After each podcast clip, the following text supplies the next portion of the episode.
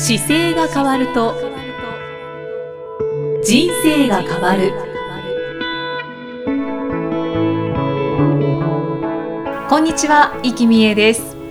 この番組では中野生態東京青山の院長姿勢治療科中野孝明先生が人生が変わっていく成功する姿勢力についてお話ししていきます。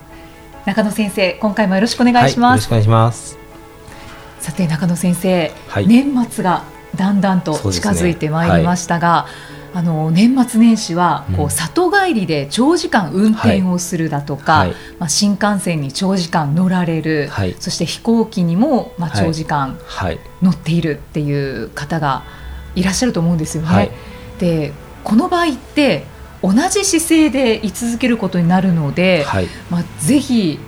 正しい体の使い方を教えていただきたいなと思っております。はい、あの意識していただくこととしては、まあ、改めて正しい座り方、はい、大事だと思うんですよね、はい、はい、確かにそうですね、はい、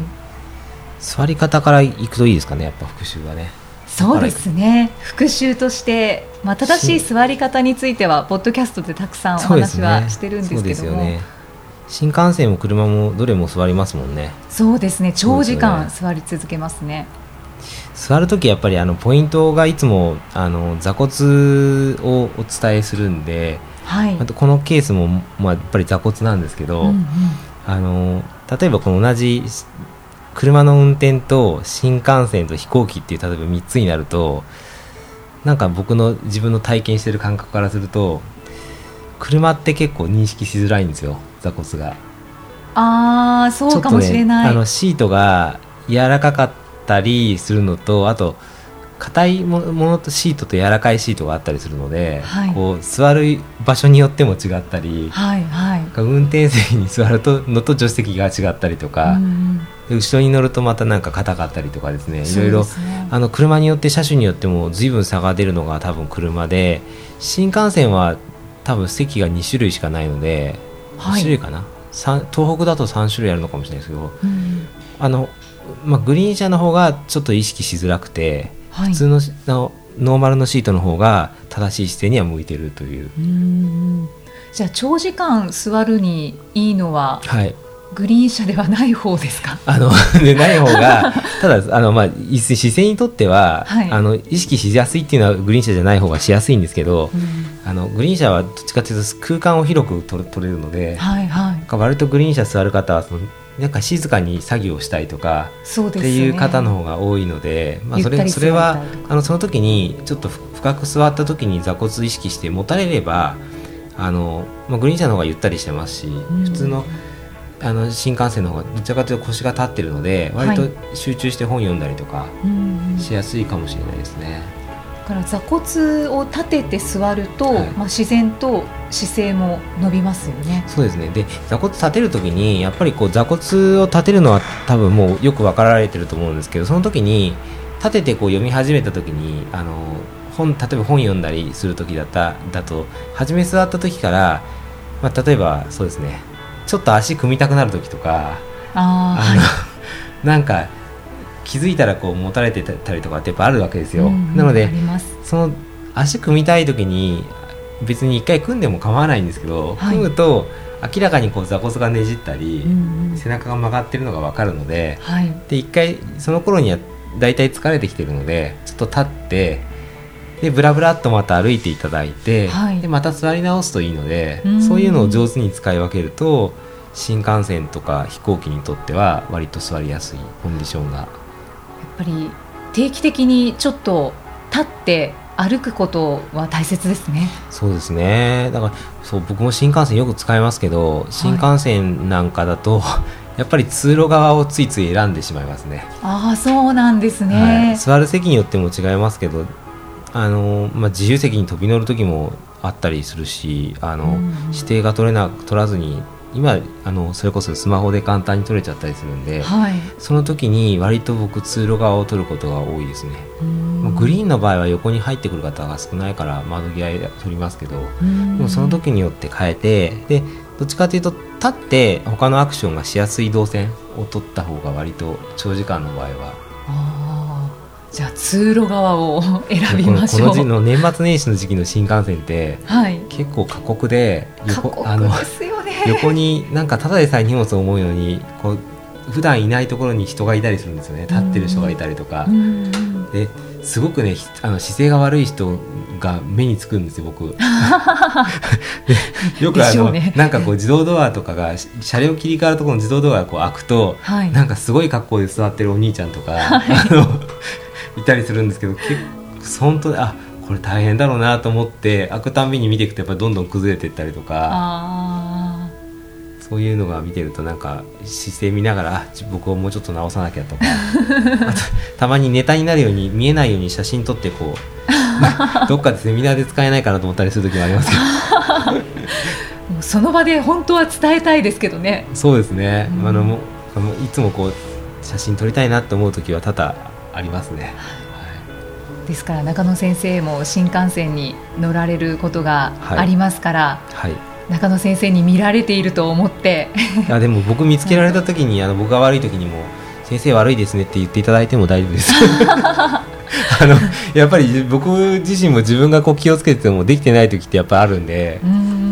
疲れてくるとどうしても。そうですね、はい、このあの飛行機なんかも特にやっぱりそうで飛行機ってあの2時間3時間は立ててられてもやっぱり8時間とか十何時間って長くなったりするのがもしエコノミーシートだったりするともう倒れ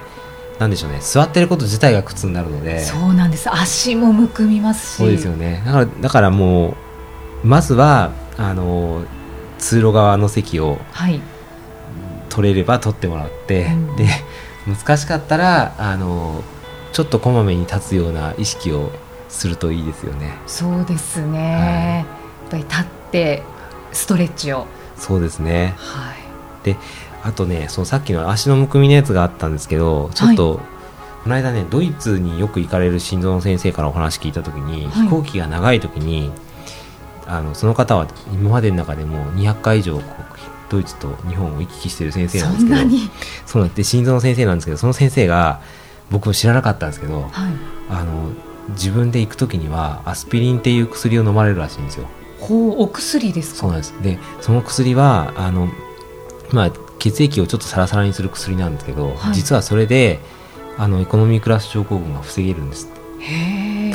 アスピリン、うん、であの、まあ、病院の先生が処方する薬なんで、はい、あの処方箋もらわないとできないんですけど飛行機乗るのでちょっと心配でって言ったら出してくれる処方箋書いてくれる薬だそうなんですよね。昔から使われてる薬なんですけど、それを飲むと血液がこう飛行機の中って気圧が2000メートルぐらいの気圧なんですよ、ちょうど。地上と違って高いので、はい、あのこの間も僕その砂漠走りに行く時に酸素分あの手にパルスオキシオメーターっていうのをつけてて、はい、で飛行機の中でもどれぐらい自分が酸素と結びついてるかなってチェックしてたんですね、うん、そうするとこの平地東京だと9998ってあるんですけど、はい、飛行機の上だとやっぱり93とか94とかでちょっと下がってるんですよ。なので高い高地にいるのと変わらないので、はいはい、そういう時にはあの血管とか血液のリスクがある方はそういうのを飲むことがドイツでは日常普通に推奨されているということを聞いてそうなん、ね、そうなんだと思ってですね。これこの回この回聞いた方もしかするとお得かもしれないですけど。そうです、ね、なんかあの知り合いの方にその簡単にご相談してもらえる方がいたらそういう相談するとちょっと違うかもしれないですよね。うん、じゃあリスクがなくても、まあ、それを飲んでいくと、うん快適に快適かどうか全然わかんないですよただ血栓ができるリスクが減るっていうのがもう当たり前になってるみたいですドイツでは。ああそうなんですね。そうなんだと思って。へえそういうお薬もあるんです、ね、そうですお見えになっててやっぱりそういう長期間遠くに行かれたりするのが多い方にはこんなケースあるんですよっていうお伝えはして僕が処方するわけじゃないので、うん、まあその主治医の内科の先生とかにちょっと聞いてみたらあそうだよねって言って出してくれるかもしれないですし、相談してみていただけると。なんかそういうケースがこうせ世界にはあるんだなっていうのがこの間ちょうどこの移動の話で教えていただいたんで、は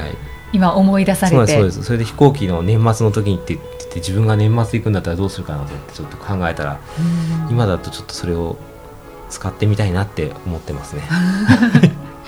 そうですよね、はい、先生はお話を聞いたら何でも試してみたくなりますもんね。はい、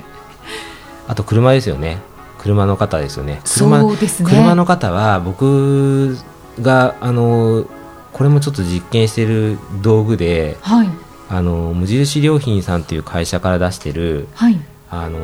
首に巻くネッククッションってやつがあるんですよ。はい。飛行機の時に使うそう飛行機の時に使うようなやつがあってですね、それを僕は腰に実は入れたりしてですね、車を運転する時に、はい、ちょうどこう座骨を立てた時にちょうど腰のところにやや前カーブが本来ならするんですけど、うんうん、その位置にそのネッククッションを持ってきて運転すると実は腰がちょっとより強制的に起きるんですよ。はい、でそういうのを入れてあの運転するとちょっとど腰が立ちやすくてやりやすいなとかその隙間に入れるんですね。隙間に入れると、まあ、それがなかったら例えば自分のジャンバーとかトレーナーとかを置いてもいいんですけど、ちょうど腰のそのカーブする隙間に入れてあげられることで座骨がちゃんと立ってくると、そんなのよりちゃんとなんか商品が欲しいっていう方はあのバックハガーっていう商品があるんですよ。はい、これは伊崎機械さんっていうところで輸入してるあの商品でアメリカのものなんですけど、はい、それはすごくあの硬さも良くてあの使いやすいのでいつも車に置いとく方はそういうのを使う方も見,、見えますね。じゃあ年末に、まあ、長時間運転される方もそうですけどいつも車を長くね、ね乗って運転される方はそれ一つ持っておくといいですね。そうですね自分の乗る車にちょっと入れておくと腰が起こしやすくなるのでうん、でいつもそのじあのシートを起こして自分で意識することがもちろん大事なんですけど、はい、そこをちょっとだけ道具でこうサポートするとやっぱり自分の意識がより強化されるというか。うんやっぱり長時間だと意識が絶対薄れてしまうと思うのでそう、ね,、いうもので矯正した方がいいですよね。そうですね、このポッドキャスト聞いていただいている方なんかだとやっぱり随分意識が高い方なのでちょっとしたその入れただけでもかなり感覚が変わるのは分かると思います。でより、ね、もっと長い時間快適に運転できると思いますから、ね、ハードは結構世の中にいっぱい売ってるので、はい、あの意識としてこうソフトの部分のこういう知識がちゃんとつくといろんな商品が上手に使えると思うので。確かに、はい、そうですよね、はい、首で使うものを腰で先生使ってらっしゃるんですもんね。はい。そんなふうに生かしていただくとなんか楽しく帰省ができるのかなと。はい、はい、そうですね。帰省の際も楽しく行きたいですね。はい、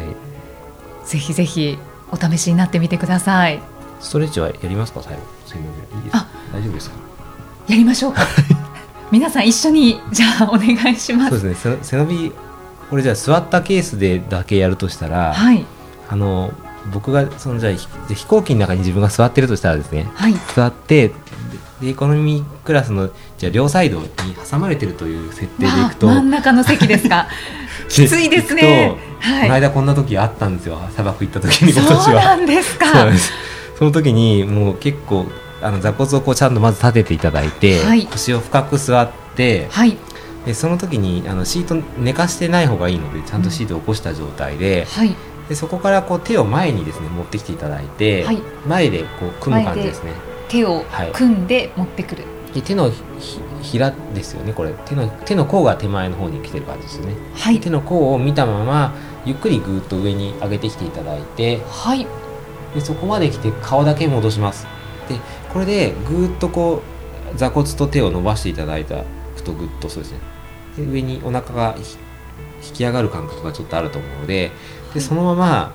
あの、まあ、横に方横に人がいるので、まあ、前に下ろすしかないんですけど この時は飛行機の時はですね実際自分がやった時はここからですね両方の自分の肘を持ちました。ほでそしたらそしたらちょうどこのヘッドピースの横がこうあってそこにこう手が収めやすくて、はい、でこの状態でぐっとちょっとか左右に体を右に動かしたり左に動かしたりして伸ばすのをちょっとやこれは気持ちいいですね、はい、っていうのをやっていたんですよね。動きの中で。これは挟まれててもできますね。それでまた戻してくると結構上半身がこう来てくるんで割とねなんか実際に自分でこう背伸び飛行機の中に長い時間その時はもう強烈で10時間12時間ぐらいのフライトを2回続けて乗ったんでこれをやってで上に上げてで耳にこう上げた時にこうなんでしょうね肘と耳がつきますよね、はい、でついてそこからそのままこう両方の肘を持つような感じで戻してきたっていう動作をやってました。うん、おここれはぜひやりましょう、はい、今やっただけでもやっぱり頭がすっきりするんですよね。そうですね。はい気持ちいいので。これもそうですね。こんなのもできるかもしれないですね。むくみはどうでしょうか？むくみはねむくみはやっぱり足首を足首返すぐらいしか方法がないかもしれないですね。もしこの座った状態だったらあのつま先っていうかかかと側を上げて下ろすっていう形をするか、はい、あの片足両足はちょっと伸ばしにくいと思うので片足だけ前に伸ばせるところまでだけ伸ばしてもらって、うん、かかとを中心に足首を前後に返すという動きを繰り返して、うん、曲げるのと伸ばすのをゆっくりするということですかね。あとトイレに行きたくないからって言ってお水を飲まないようにするっていうのもやめてちょっと飲んだ方がいいです。なんか、ね、減らしたくなるんですけどやっぱり少しお水飲んでないと乾燥するしむくみの原因になりむくみっていうかね代謝がやっぱり落ちちゃうんですよね。で血液がドロドロになりやすいので体内の水分を、はい、結局飛行機の中ってやっぱりエコノミークラス症候群のような形が一番怖いので、はいはい、で水分を取っておくっていうことは結構大事なんでなのでトイレに行くのを我慢するために水分やめようって思いやすいですけど、まあ、ちょっと飲んであのトイレには行った方がいいと。まあ、トイレに行く時は絶対歩きますのでそ、ね、そこでむくみ解消にもなりそうですよね。そうですね、いろいろとアドバイスいただきました。さあこの番組では姿勢や体についてのご質問そしてご感想を随時お待ちしています。ご質問とともに年齢、体重、身長、性別をご記入の上中野生態東京青山のホームページにあります。お問い合わせフォームからお送りくださいでは中野先生締めのお言葉をお願いします。はい。体を見直す時間は人生を見直す時間である。今回もありがとうございました、はい、ありがとうございました。この番組は提供中野生態東京青山プロデュースキクタスナレーション生きみえでお送りしました。